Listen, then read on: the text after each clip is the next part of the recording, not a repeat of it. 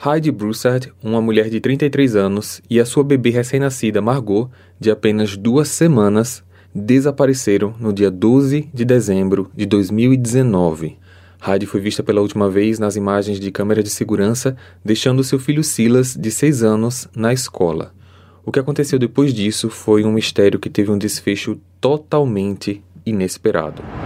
Olá, misteriosos! Eu sou Fábio Carvalho e esse é o projeto Arquivo Mistério. Mas antes da gente começar o caso de hoje, eu quero dar um recado muito bacana para vocês. Se você está nos escutando pelo Spotify, agora você pode qualificar o nosso projeto e isso vai ajudar muito no crescimento do canal. Você pode qualificar em até 5 estrelas e a sua nota fará com que o Arquivo Mistério alcance mais pessoas. Então, agora mesmo, enquanto você está escutando a gente, passa na página principal do Arquivo Mistério no Spotify e dê a sua qualificação. Desde já, muito obrigado. Para ver as fotos do caso de hoje, basta seguir a gente no Instagram, arroba Arquivo Mistério. O link está na descrição desse episódio. Recados dados, vamos para o caso de hoje.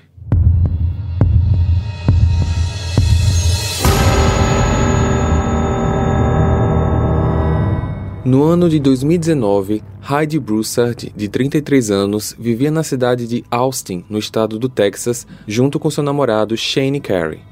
Os dois se conheceram quando trabalhavam em um cassino no estado do Louisiana por volta de 2010.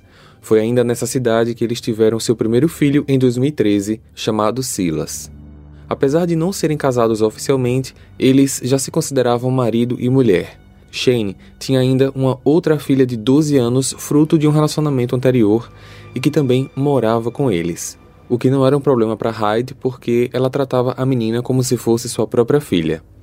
O pai do Shane morava ainda em Louisiana, a mais ou menos 1.400 quilômetros de distância, e quando ele adoeceu em 2018, Shane resolveu se mudar para poder ficar perto do pai. Hyde era super compreensível e concordou com a mudança sem problemas. Alguns meses depois de chegarem, Hyde engravidou e no dia 26 de novembro de 2019 ela deu à luz Margot Carey. A melhor amiga dela, chamada Megan Fieramusca, de uma amizade que existia há mais de 20 anos e que por coincidência também estava grávida, se fez presente no hospital e chegou a acompanhar todo o processo do parto. O momento foi emocionante para as duas amigas que já não se viam pessoalmente há anos. Hyde demonstrava estar no melhor momento da sua vida e tudo o que ela desejava em relação a convívio familiar e trabalho estava acontecendo. Essa alegria dela contagiava a todos na família e também no ciclo de amizades. Mas, entre tantas coisas boas acontecendo em sua vida, ela mal conseguia imaginar que algo maligno estava prestes a ser executado, onde ela e sua filha seriam as vítimas desse plano. No dia 12 de dezembro de 2019, duas semanas depois da Margot nascer, seria o dia em que Shane estava voltando ao trabalho após o fim da licença paternidade. Ele acordou mais cedo, começou a se preparar para o trabalho e, por volta das 6h40 da manhã, ele acordou a esposa antes de sair. Hyde, como de costume, preparou o café da manhã e cuidou dos preparativos para levar Silas para a escola. Esta seria a primeira vez que ela estava saindo de casa dirigindo junto com a bebê. Por volta de uma da tarde, Shane, que trabalhava apenas meio período, voltou para casa e notou que o carro da esposa estava na garagem, mas quando ele entrou, ela e Margot não estavam lá. A princípio, ele não achou estranho, porque ele pensava que a Heidi tinha saído para caminhar com a filha. Shane tentou ligar para ela por volta das duas da tarde, mas o telefone estava desligado. Ele pensou então que o telefone estava sem bateria, mas acreditava que Hyde estava na casa de alguma vizinha do condomínio. Contudo, as coisas ficaram estranhas quando, minutos depois, ele recebeu uma ligação da escola do Silas.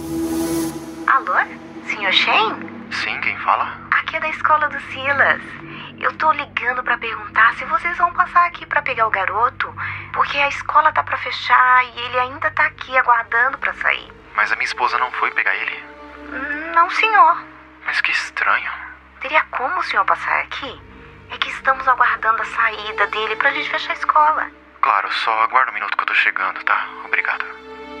Isso era estranho porque, se Hyde não pudesse buscar o filho, com certeza ela encontraria uma outra alternativa, mas não deixaria o menino esperando. Shane foi até a escola e, quando voltou para casa, nada da esposa e do bebê. Shane então foi até o carro dela e notou que a bolsa com as coisas da Margot estava dentro do carro, mas nem dentro da bolsa e nem em nenhum outro lugar da casa estavam as chaves do carro ou o celular dela. Ele ligou para algumas amigas da Hyde, para os pais dela, mas ninguém sabia de nada. Assim, por volta das sete e meia da noite, cansado de esperar, Shane liga para a polícia para informar sobre o desaparecimento da Hyde e Margot. Todos que conheciam Hyde sabiam que ela nunca desapareceria de propósito, então, logicamente, todos estavam preocupados. As circunstâncias do caso chamaram a atenção principalmente da mídia, que estava cooperando em divulgar informações por toda a região. Até o FBI foi acionado para auxiliar, já que não era comum casos em que uma mãe desaparecia em circunstâncias tão misteriosas com uma bebê recém-nascida. No dia 13, amigos e familiares começaram a colocar cartazes pela cidade. A polícia sabia que, na maioria das vezes, uma pessoa próxima da vítima está envolvida. Isso os levou a interrogar o próprio Shane, os familiares e amigos do casal. Shane estava cooperando com todas as investigações e se colocou à disposição da mídia para passar qualquer informação. Além deles, praticamente todos os vizinhos da região foram interrogados e um deles, que não conhecia a Hyde, disse ter visto no dia anterior uma mulher que estava com um bebê bem pequeno no colo andando em direção a um carro cinza. Ela teria entrado no carro e partido. Ele afirmou que quem dirigiu o carro era uma outra mulher. A polícia, claro, não fazia a menor ideia de quem era essa outra pessoa, mas já sabiam que ela seria a responsável pelo desaparecimento e muito provavelmente era uma conhecida da Hyde. Eles então tentaram descobrir de quem era o carro. Shane também deu uma entrevista para um canal de televisão demonstrando estar muito nervoso e perdido. Logicamente, a população começou a comparar o comportamento dele com o do Chris Watts, caso ocorrido um ano antes também nos Estados Unidos e que eu já trouxe aqui no canal. O Chris deu entrevistas pedindo ajuda da população para que encontrassem sua esposa, que estava grávida e tinha desaparecido com suas duas outras filhas, sendo que dias depois ele mesmo foi identificado como o único responsável pelo desaparecimento de toda a família. Mesmo a polícia não tendo mencionado em momento algum que Shane seria suspeito, a mídia e as redes sociais já praticamente o condenavam. Mas a família de ambos não acreditava que Shane estaria envolvido em algo tão sério assim. Ele foi submetido ao teste do polígrafo e não foi identificado qualquer indício de mentira, diferente do que aconteceu com Chris Watts. Por conta disso, as investigações passaram para um âmbito mais sigiloso. O fervor online era intenso. Shane estava sendo fortemente massacrado. Teorias mirabolantes eram feitas e incluía uma possível amante dele sendo a motorista do carro que pegou Hyde. As investigações estavam em total sigilo, como eu falei, até que eles chegaram na casa de um suspeito. E misteriosos, vocês sabem que eu tento ao máximo trazer todos os detalhes sobre tudo, mas essa parte do caso, em relação a como eles acharam a casa do suspeito, é tão secreta que fica difícil até de compreender. Para que vocês possam entender como essa foi uma parte tão sigilosa da investigação, eu vou passar as palavras exatas que o investigador responsável do caso usou para explicar como chegou na casa desse suspeito. Um aviso dentro do nosso departamento foi emitido. Ambos foram inseridos em bancos de dados nacionais e estaduais como ausentes, e suas informações foram divulgadas por toda a comunidade atingindo mais de 4 mil pessoas naquela área. Este tem sido um processo contínuo com inúmeros mandados que foram aprovados e executados. Utilizamos vários recursos e processos legais na tentativa de localizar Hyde e Margot. Conversamos com a família, com amigos, colegas de trabalho, vizinhos, vasculhamos as áreas em que sabemos que eles estiveram. Ainda realizamos a vigilância por vídeo em associação com alguns de nossos parceiros federais e estaduais. Fizemos extensas pesquisas online e de mídia social, entrevistas, telefonemas, e essas investigações atravessaram Texas e as fronteiras do estado. À medida que avançamos nesta investigação, parceiros locais, estaduais e federais seguiram dicas e pistas fornecidas pelo público.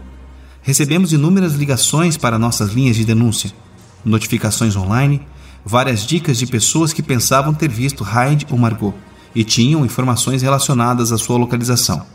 Essas dicas foram examinadas, exploradas e investigadas completamente. Nesta semana, foi identificado um forte local de interesse na área de Houston e no condado de Harris, e começaram a investigar uma residência lá. Esses investigadores encontraram um indivíduo que foi detido na terça-feira, 19 de dezembro de 2019. O que vazou no meio dessas informações confidenciais foi apenas um print dessa casa que eles identificaram, mas era uma imagem de cima do Google Maps. Nessa imagem dá para ver um carro cinza, a mesma cor que a testemunha viu, e foi com esse furo que as coisas começaram a se conectar. Na hora em que essa imagem foi publicada, uma amiga da Hyde, chamada Carissa Note, já estava há alguns minutos numa chamada online, ao vivo, num podcast chamado J is for Justice, e a transmissão estava sendo feita pelo YouTube. A apresentadora Jaylin tinha convidado outras duas amigas de trabalho para comentar o assunto no bate-papo. Elas eram Melissa e Christ. Então, no dia 19 de dezembro, todas estavam numa conexão online, sendo que apenas a Jay estava no estúdio. Elas falavam sobre o que tinha acabado de sair na mídia e o resto da conversa eu vou deixar que fale por si só. Hey, você se interessa por crimes reais, serial killers, coisas macabras e tem um senso de humor um tanto quanto sórdido? Se sim, você não está sozinho. Se você precisa de um lugar recheado de pessoas como você, venha conhecer o podcast Pátria Amada Criminal. Todas as semanas tentamos entender o pior da humanidade. Nesse processo, a gente ri, chora, fica brava, fofoca, porque afinal de contas é assim que a gente fala quando está entre amigos. Suas novas melhores amigas trevosas estão aqui, no Pátria Amada Criminal. As imagens que estão aqui nesse site são de cima. Não dá para ver o número da casa nem o nome da rua. A única coisa que diz aqui é que a casa fica em Houston. E Houston fica a mais de 250 quilômetros de distância de Austin. Eu não conheço ninguém que mora em Houston. Digo, ninguém relacionado a Hyde. Ok, eu sei que estamos com muita gente online aqui agora e acredito que alguém pode saber de algo desse endereço. Se alguém achar algo, se souber de um nome de quem mora na casa, manda uma mensagem, porque isso pode, sei lá, talvez a Carissa pode conectar algo. Alguns minutos depois, pessoas começaram a digitar o endereço do local como sendo 8118 Bojack Drive, além de darem alguns nomes. Atualmente temos duas outras mulheres também desaparecidas em Austin. Jay, Jay. Oi. Os proprietários da casa são Christopher Green e Kate Gibbs. Alguém escreveu isso aqui no chat. Você conhece alguém com esses nomes, Carissa? Não. Não ajuda em nada esses nomes? De jeito nenhum. A única coisa que eu consegui achar aqui é que essa casa está à venda. As apresentadoras abriram o Google Maps e ficaram circulando pelo local. Entraram em sites de corretagens, colocaram o endereço no próprio Google, usaram também o nome de Christopher Green e Kate Gibbs de todas as formas possíveis. Olha, tem alguém aqui no chat dizendo que tem um bebê registrado nos nomes dos proprietários dessa casa. Um bebê registrado? Onde? Eu não entendi. Não sei, a pessoa está dizendo que o nome dos pais são Megan Humphrey e Christopher Green. Megan? Ai meu Deus, é a casa da Megan. Você conhece? Essa Megan é a melhor amiga da Hyde. Quê? Elas se conheceram num acampamento da igreja. Eu tava lá. Eu tenho falado com a Megan todo dia desde que a Hyde desapareceu. Ela está em choque, até porque ela teve um bebê agora também. Ela comentou. Peraí, que... peraí. Essa Megan acabou de ter um bebê? Sim. Há quanto tempo? É, ela tem 14, 15 dias de vida. Ela e Hyde são melhores amigas. A Megan estava com ela no dia que ela estava tendo o bebê. Você chegou a ver o bebê dela? Da Megan? Sim. Não, eu não vi. Ai, Mas é uma Deus. menina? Sim. Meu Deus do céu. Eu não pensei nada sobre a Megan, porque elas são melhores amigas. É certo que ela esteve grávida? Digo, existe prova que ela esteve grávida? Alguém viu ela tendo bebê? Ela disse, disse pra gente que foi num centro de parto pra ter o bebê. Por que ela não foi pra um hospital? Então ninguém viu ela dando a luz? Peraí, o que é um centro de parto? É tipo uma clínica que você vai para ter parto normal. Isso, vai para fazer o parto normal, sem sem medicamento, sem cirurgia, nada. Não tem nem médico? Não, só uma parteira. Isso. Pera aí que eu acabei de receber uma mensagem. Eu tô surtando, me Ai, desculpe. meu Deus. Meu Deus do céu. O que houve? Eu acho que eu não devo dizer isso agora pra você no ar. Ok, pessoal, me desculpe, eu vou ter que silenciar a transmissão aqui por um minuto. Não se sabe ao certo o que foi falado, mas muito provavelmente a apresentadora deve ter recebido informações confidenciais sobre o caso.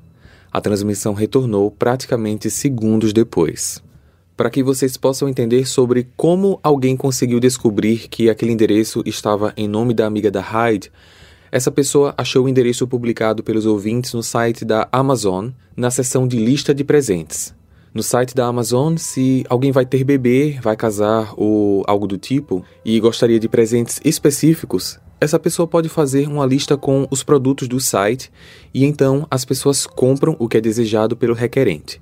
A lista, vinculada a um endereço de entrega, era de um chá de bebê em nome da bebê Luna e dos pais Christopher Green e Megan Humphrey. Apesar da Megan ter o sobrenome Fiera Musca, mesmo com esse sobrenome diferente, Carissa conseguiu ligar os pontos e jogar as informações que fizeram com que todas as peças se conectassem. Bem, os fatos que se sucedem é o que vocês já devem imaginar. Neste dia 19, Megan tinha recebido a visita dos policiais. Ela estava com sua filha Luna no colo e disse à polícia que ela nasceu no dia 12 de dezembro, exatamente no dia em que Hyde desapareceu. Eles fizeram várias perguntas sobre a bebê, mas ela parecia bem confusa, não sabendo responder nem mesmo o local exato onde a filha nasceu. Ela disse que era uma casa de parto, mas não sabia o nome. Buscas foram feitas dentro da casa, mas nada de relevante foi encontrado.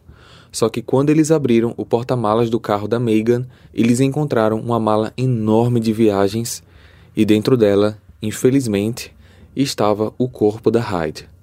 Posteriormente, foi confirmada que a causa da morte foi sufocamento. A polícia sabia que a bebê provavelmente seria Margot e que Megan teria matado a amiga para roubar o bebê. Margot foi levada para o hospital, onde foi constatado que ela estava bem, e depois levada para a custódia do serviço social até os exames de DNA confirmarem se Megan era mesmo a mãe ou se Shane era o pai. Depois de alguns dias, ficou confirmado que a bebê realmente era Margot. Finalmente, Shane, acusado desnecessariamente pela população, pôde recuperar a filha.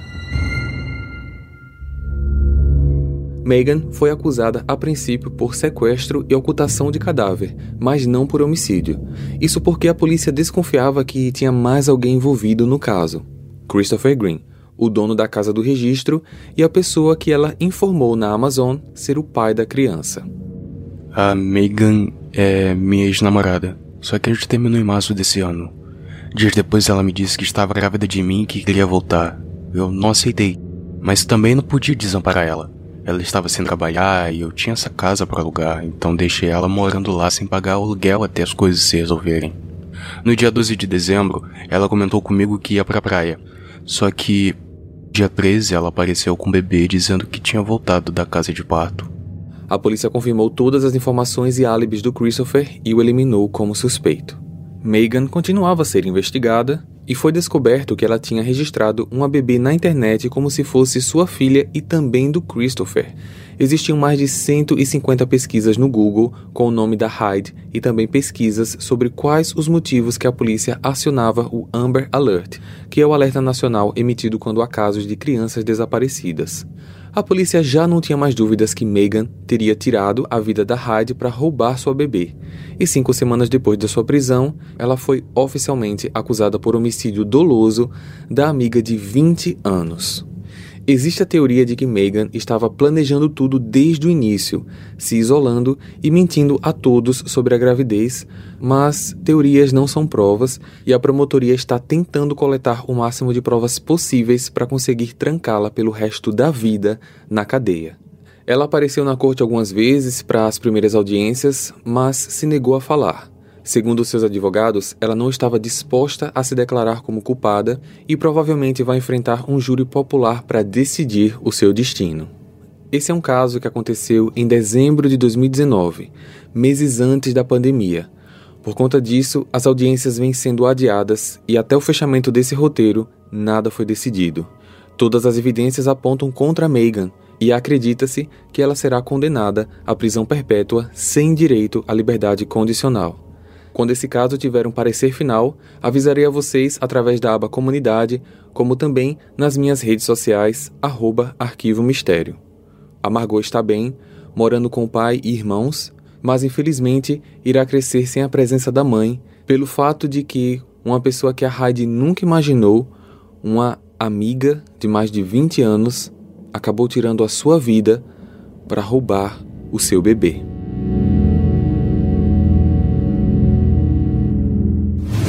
Compartilhe esse episódio com seus amigos para ajudar no crescimento do canal. Para ver as fotos desse caso, basta seguir a gente no Instagram, arroba Arquivo Mistério, ou o nosso canal lá no YouTube. Eu vejo vocês então no próximo caso. Combinado? Até lá! Hey, você se interessa por crimes reais, serial killers, coisas macabras e tem um senso de humor um tanto quanto sórdido? Se sim, você não está sozinho. Se você precisa de um lugar recheado de pessoas como você, venha conhecer o podcast Pátria Amada Criminal. Todas as semanas tentamos entender o pior da humanidade. Nesse processo a gente ri, chora, fica brava, fofoca, porque afinal de contas é assim que a gente fala quando está entre amigos. Suas novas melhores amigas trevosas estão aqui no Pátria Amada Criminal.